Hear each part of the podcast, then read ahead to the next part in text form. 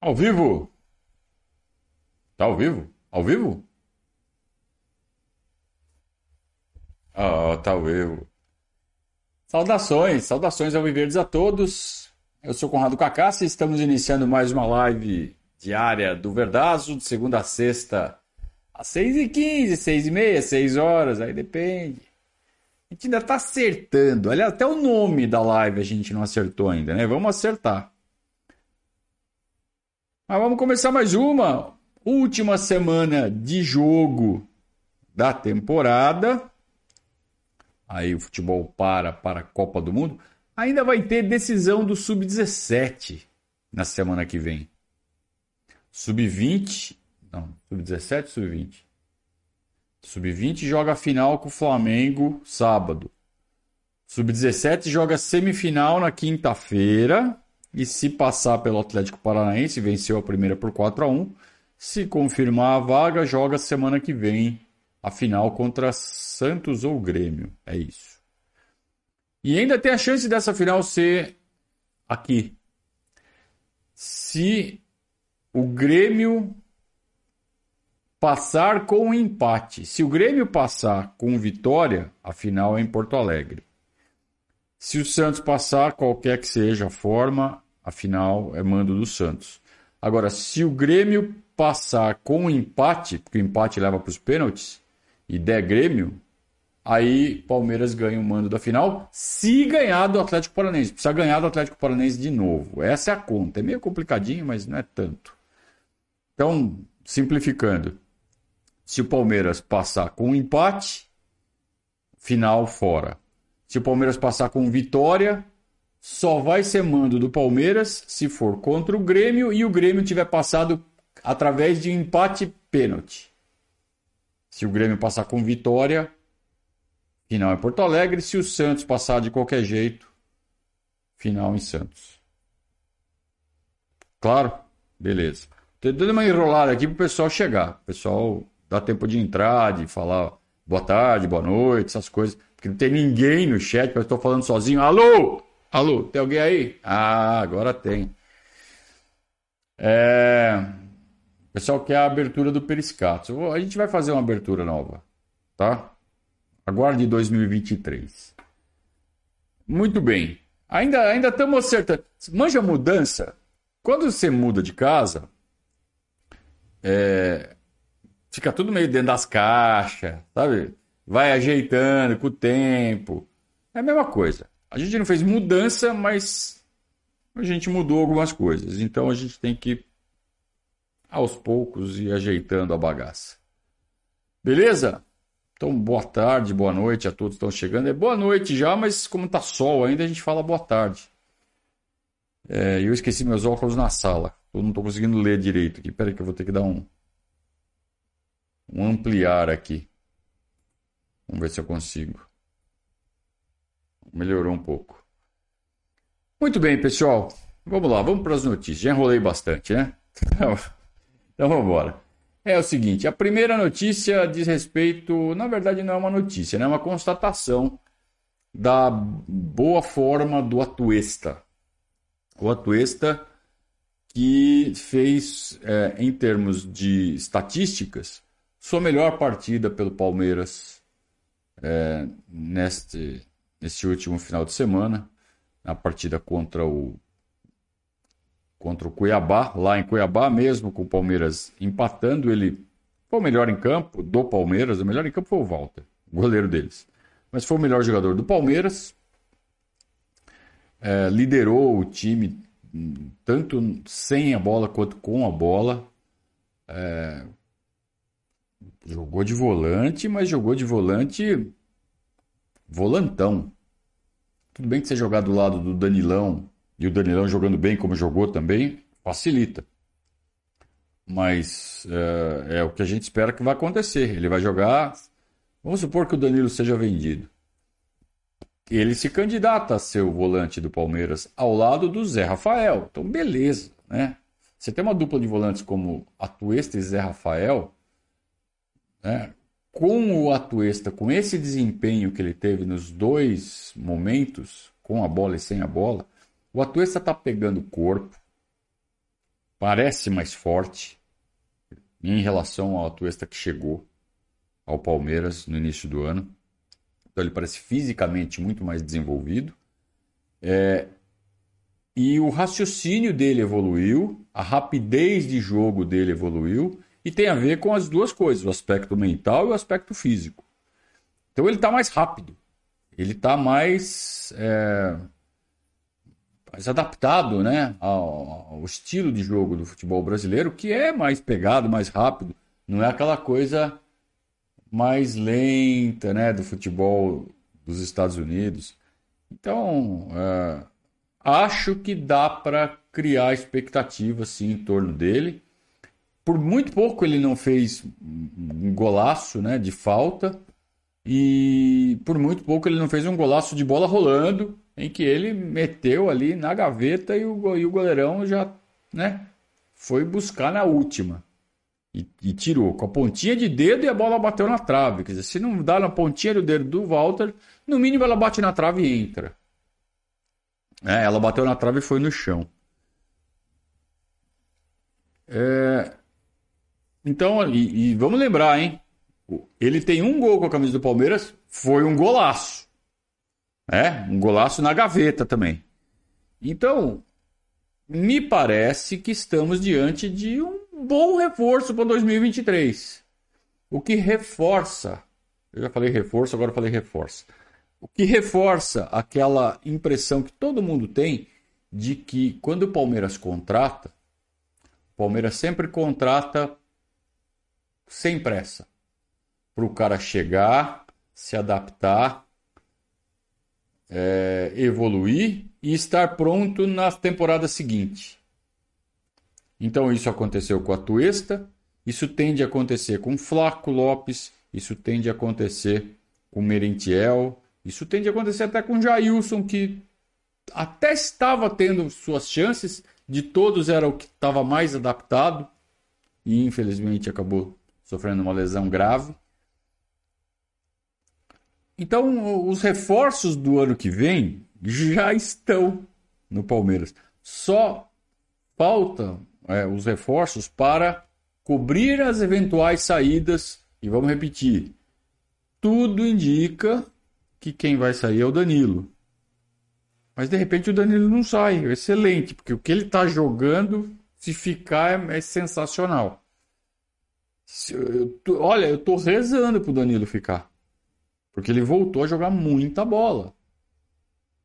E, e o Palmeiras vai estar tá muito bem servido no meio-campo se o Danilo ficar. Aí sim, com a Tuesta à disposição para fazer qualquer uma ali no meio. Aí a gente está tranquilo. Né? E para o ataque também estamos bem. Tamo... Com o surgimento do Hendrick né? e eventualmente entradas do Giovani, pô, a gente tem Rony de um lado, Dudu do outro. E pô, tem, sabe, o Breno Lopes que sempre dá conta, o Mike que entrou e está dando conta, é, sempre que precisa. E a gente tem o Giovani, gente, que é um moleque muito bom de bola, prata da casa, cria da academia. Então, com todos esses essas, essas movimentações entre aspas no elenco, porque na verdade não está mexendo em ninguém, não estamos vendendo ninguém nem comprando ninguém nesse momento. É, a, a, entrada do, do, dos meninos, a gente não pode falar em contratação. Mexe no elenco, mas não é contratação. São reforços feitos em casa. Né? Então, os mais importantes o Hendrick e o Giovani, mas não vamos esquecer do Garcia, que também deve subir para o ano que vem, e talvez o Fabinho. Talvez o Jonathan, John John. Então são reforços em praticamente todos os pontos do campo. Talvez para a zaga, o Naves também parece que está pronto, o Michel também está indo muito bem. O Vanderlan já é uma realidade. E Eu só tô torcendo para começar logo 2023, cara, porque o, o, time tá voando e os meninos estão entrando muito bem. E o Atuesta é um, eu acho que é um, é um símbolo, né, dessa dessa esse novo Palmeiras que nem é tão novo assim, que de significativo mesmo só tem a saída, por enquanto, do Gustavo Scarpa. Né? Mas que aí volta o Veiga, Hendrick. Nossa, vem logo 2023. É, o Francinaldo está falando aqui no chat que recebeu uma notificação, porque ele se inscreveu no chat, ativou ali, de entrevistas que eu fiz há 12 anos atrás, em 2010, é, com o Danilo Zagueiro, que depois foi jogar na Itália. Nem sei se está jogando lá ainda. Que, fim levou o Danilo, hein? Tá jogando ainda já se aposentou? Deve estar tá com os 30 e. 30 e muitos já. Né? E o Pierre, o Pierre sim já se, já se retirou do futebol. É, dois jogadores dos melhores daquele time de 2010, né? 2009, 2010. É do tempo que a assessoria de imprensa do Palmeiras dava moral pro Verdaço. É, agora não temos moral nenhuma. Mas no tempo que a gente tinha moral, a gente conseguia essas entrevistas com esses jogadores importantes do elenco. E, na verdade, eu estou exagerando e brincando um pouco também. É, é claro que existe uma mudança de com relação à cobertura geral, não só com Verdaço, né? É, não se pode mais cobrir treinos, por exemplo, isso é para todo mundo. E agora que acabou a temporada é que estão liberando um ou outro para uma entrevista aqui, uma entrevista ali. É, agora sim. Inclusive, vamos ver se a gente consegue alguma coisa por aqui também. Mas enquanto o bicho está pegando, é complicadíssimo, né? E essa semana é a semana propícia, né? Para conseguir entrevistas. Agora. Porque semana que vem os caras vão sair de férias também. Então, é, só que eu, eu não consigo agora, gente. E essa semana a gente não consegue. Vamos ver se a gente consegue na pré-temporada ano que vem. Vamos ver se a gente agita alguma coisa. Rafael Rodrigues já foi rápido no Google e falou: segundo pesquisa, né? Ele jogou no Parma e atualmente sem clube, mas não oficialmente aposentado. Muito bem. Uh, está definida a data para a final da Copa do Brasil Sub-20, que vai ser disputada entre Palmeiras e Flamengo. Palmeiras conseguiu sua vaga após duas vitórias sobre o Internacional. 2 a 0 aqui, 2 a 0 lá. Internacional, que é um dos times mais fortes do Brasil no Sub-20, o último campeão da Copa São Paulo antes do Palmeiras. E só que o Palmeiras não tomou conhecimento. Foi superior, não muito superior, mas foi superior de forma constante, de forma consistente nos dois jogos. Durante os 180 minutos, o Palmeiras foi superior ao Internacional, placar agregado 4 a 0. Então não deixou dúvida. Do outro lado da chave, o Flamengo se classificou depois de empatar em casa com o Ceará. E aí sim, no jogo da volta, lá em Fortaleza, acabou vencendo por 2 a 0. Ou seja, não foi uma, uma superioridade tão flagrante assim o Flamengo sub-20 já perdeu força em relação ao, aos times anteriores do Flamengo, dos anos anteriores, que era realmente muito forte e batia de frente com o Palmeiras. Não tem como tirar o favoritismo do Palmeiras nesse confronto com o Flamengo, além do mais, pelo fato do jogo ser na Arena Barueri no próximo sábado às 11 da manhã. Então, programa para o fim de semana, pegar o trem e ir para Barueri dar uma força para o nosso sub-20. E a pergunta que todo mundo vai fazer: o Hendrick vai jogar? Não sei. Não sei. Faz uma diferença gigantesca. Ele faz diferença até no profissional, você calcula no sub-20. Não sei se ele vai jogar. Ele foi poupado no fim de semana. Ah, dores musculares. É... Como é que é? Um desconforto muscular. Eu, eu truco esse desconforto muscular. Para mim, ele foi poupado. Porque deve estar tá sendo preparado para jogar no Sub-20. Deve jogar amanhã contra o América, no Allianz Parque. Deve jogar um tempo, deve jogar 60 minutos. para poder jogar inteirão no, no, no sábado, final do sub-20. Acho. É um palpite que eu tenho. E eu vou me contradizer agora. Porque ontem eu cornetei a descida do Estevão para o sub-15. O Estevão, tem 15 anos, tem idade para jogar o sub-15, só que ele vinha jogando pelo sub-17. O sub-17 estava com o título encaminhado, ganhou de 5 a 0 do SCA Brasil no jogo de ida. Então era um jogo que não precisava muito da força máxima. O jogo do Sub-15, o Palmeiras tinha ganho do São Paulo de 2 a 1 no Morumbi, estava apertado. Então aí o pessoal da base falou assim: ah, vamos puxar de volta o Estevão para o Sub-15, que é mais importante que ele jogue o Sub-15. Resultado: escangalhou com o Sub-15. Né? O esquema do Sub-15 estava montadinho, certinho. Entrou o Estevão, deu a bagunçada, em vez de melhorar, piorou o time. E eu falei assim: olha, eu não gosto muito quando faz isso. Né? Eu acho que quem está jogando no sub-15 tem que jogar no sub-15, quem tem que jogar, sabe? E aí, se eu for ser coerente, o Hendrick não pode jogar no sub-20, porque ele já está no profissional, ele já está incorporado no profissional. Então teria que deixar o time que está jogando sub-20 jogar. Mas o Hendrick é diferente, né, rapaziada?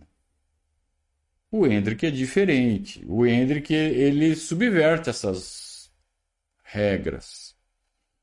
Ele é de, ele é de outro planeta.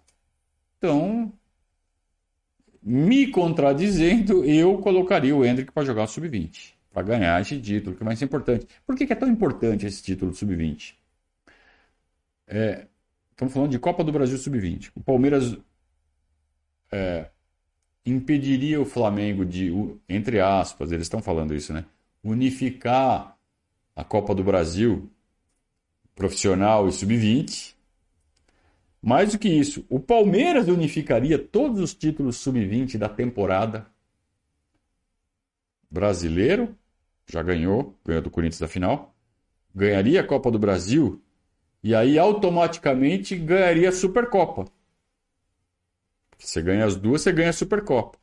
Classifica para Libertadores sub-20 e ainda tem a Copinha que o Palmeiras ganhou no começo do ano, embora a copinha seja da temporada 2021, mas foi conquistada no ano 2022. Então daí o Palmeiras fecharia a conta e aí ficaria devendo só o Paulista que foi eliminado pela Portuguesa roubado. Roubado, foi roubado.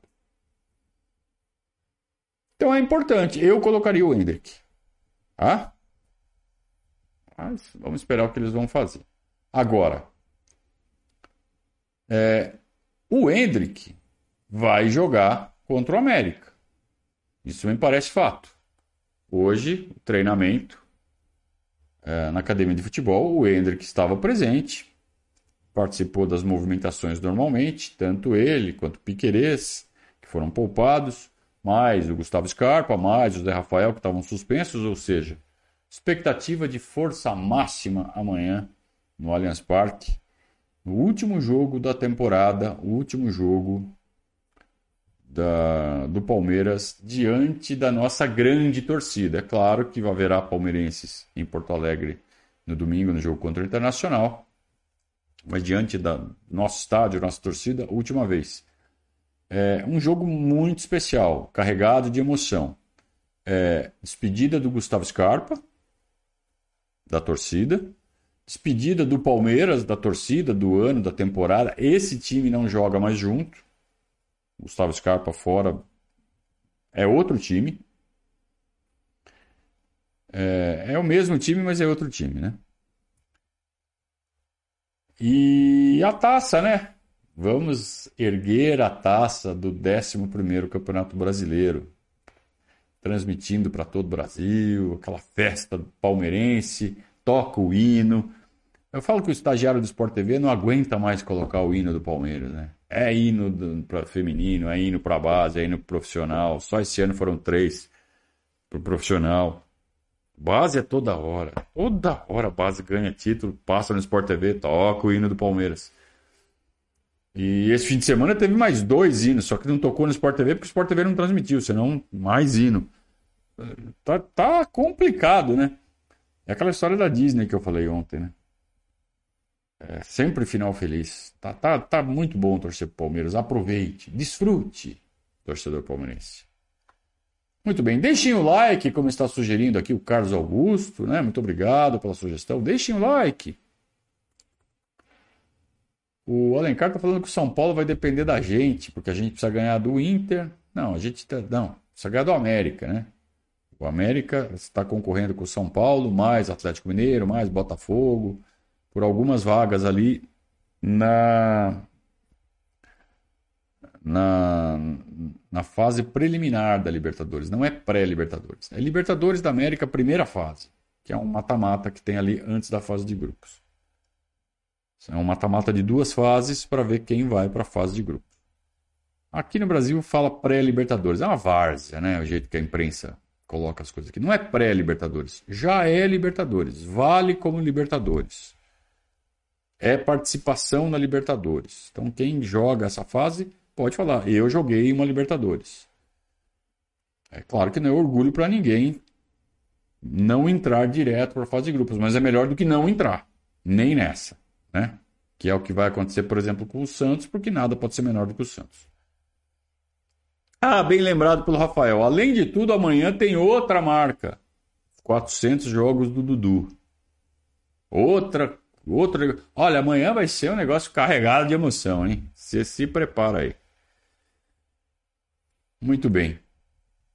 É, o Alencar quer saber se eu acho viável ter estádio para 100 mil pessoas. É, de onde você tirou isso, cara? De onde você tirou isso? Vamos falar de, de realidade, não de ficção, não de fantasia, Alencar. Não tem nada de estádio para 100 mil, tá? Deixa eu falar.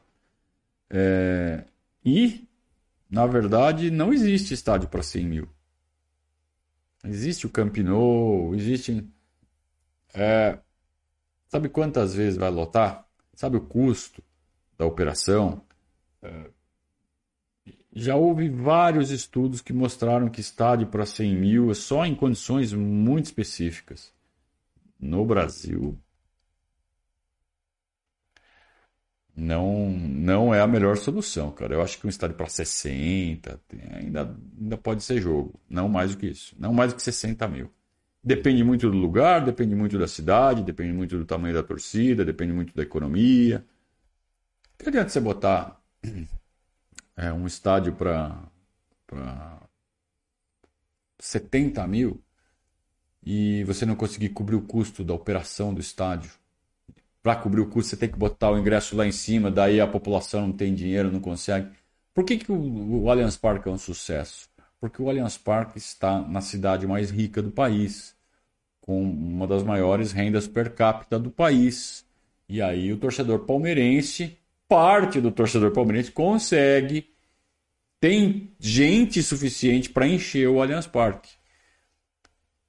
Será que consegue fazer isso em outro centro? Um, estádio muito maior? Vê o Castelão. Qual o custo da operação do Castelão? Qual o lucro líquido que tem o Fortaleza e o Ceará com essas rendas que eles estão tendo? Eles têm que pagar a operação do estádio. Será que está compensando? Ter um estádio tão grande? Se fizesse um estádio menor, ia ter que cobrar mais, também não ia por que, que dá certo aqui e nem, não tão certo nos outros centros? Porque a renda per capita do, da cidade de São Paulo é muito elevada. E o Palmeiras, o estádio do Palmeiras, está numa região que atrai bastante esse perfil de torcedor. Ah, elitizou. Elitizou. Elitizou. Não estou falando que é certo ou errado, estou tentando explicar por que financeiramente compensa. O André está falando que na verdade são três fases, é verdade.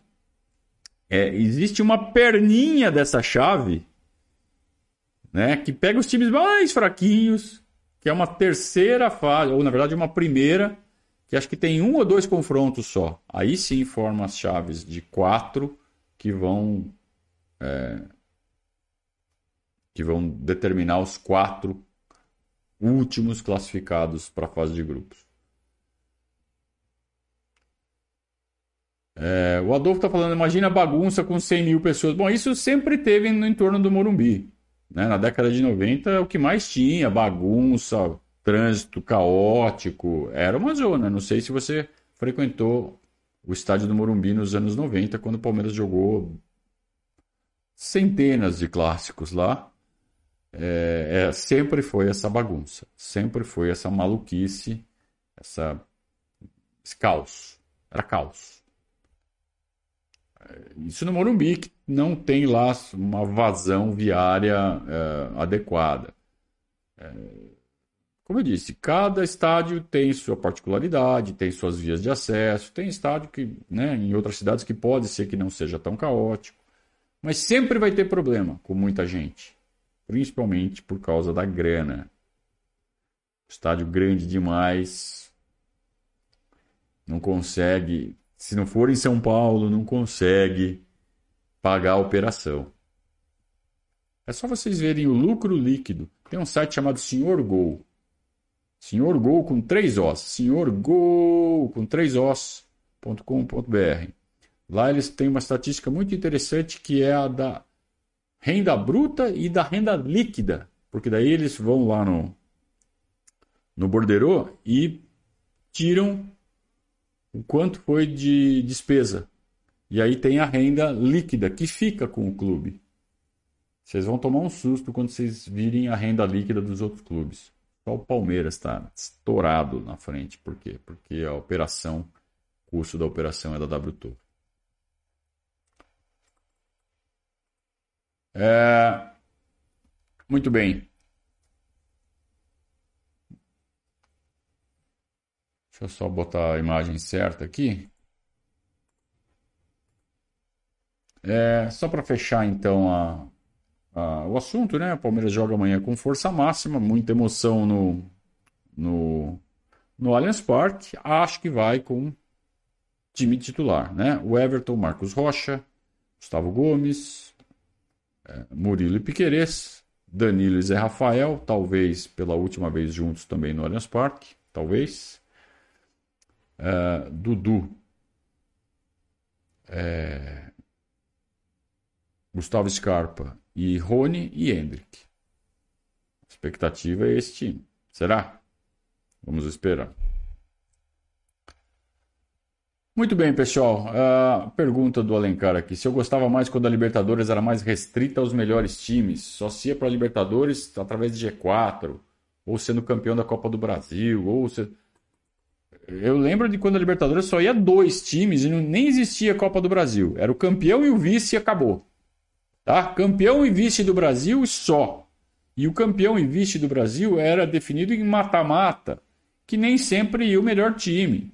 Então eu lembro, por exemplo, que em 85, a final do Campeonato Brasileiro foi entre Bangu e Curitiba, que nem de longe eram os melhores times do país, mas no mata-mata acabaram chegando. Bangu e Curitiba. E jogaram a Libertadores de 86. É, não, não prefiro. Prefiro o atual.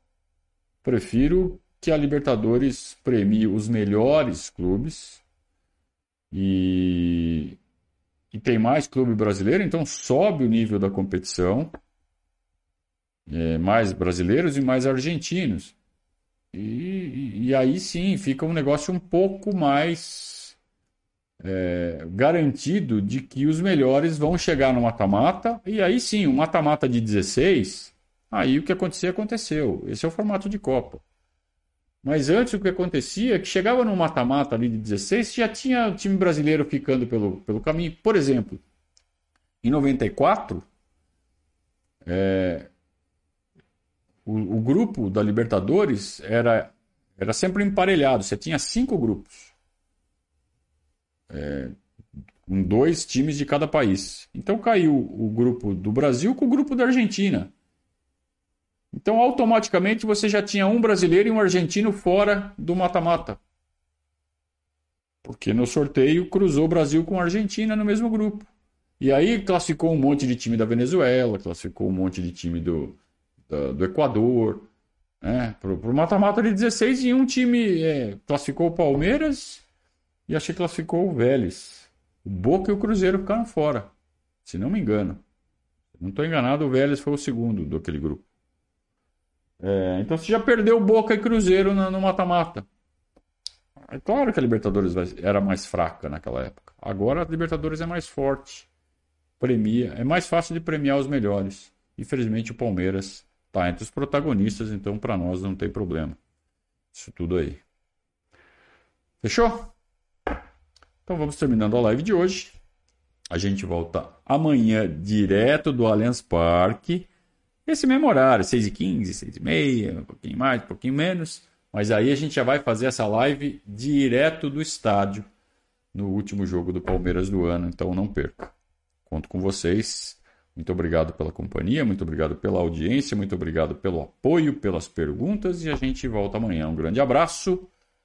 Saudações ao Viverdes.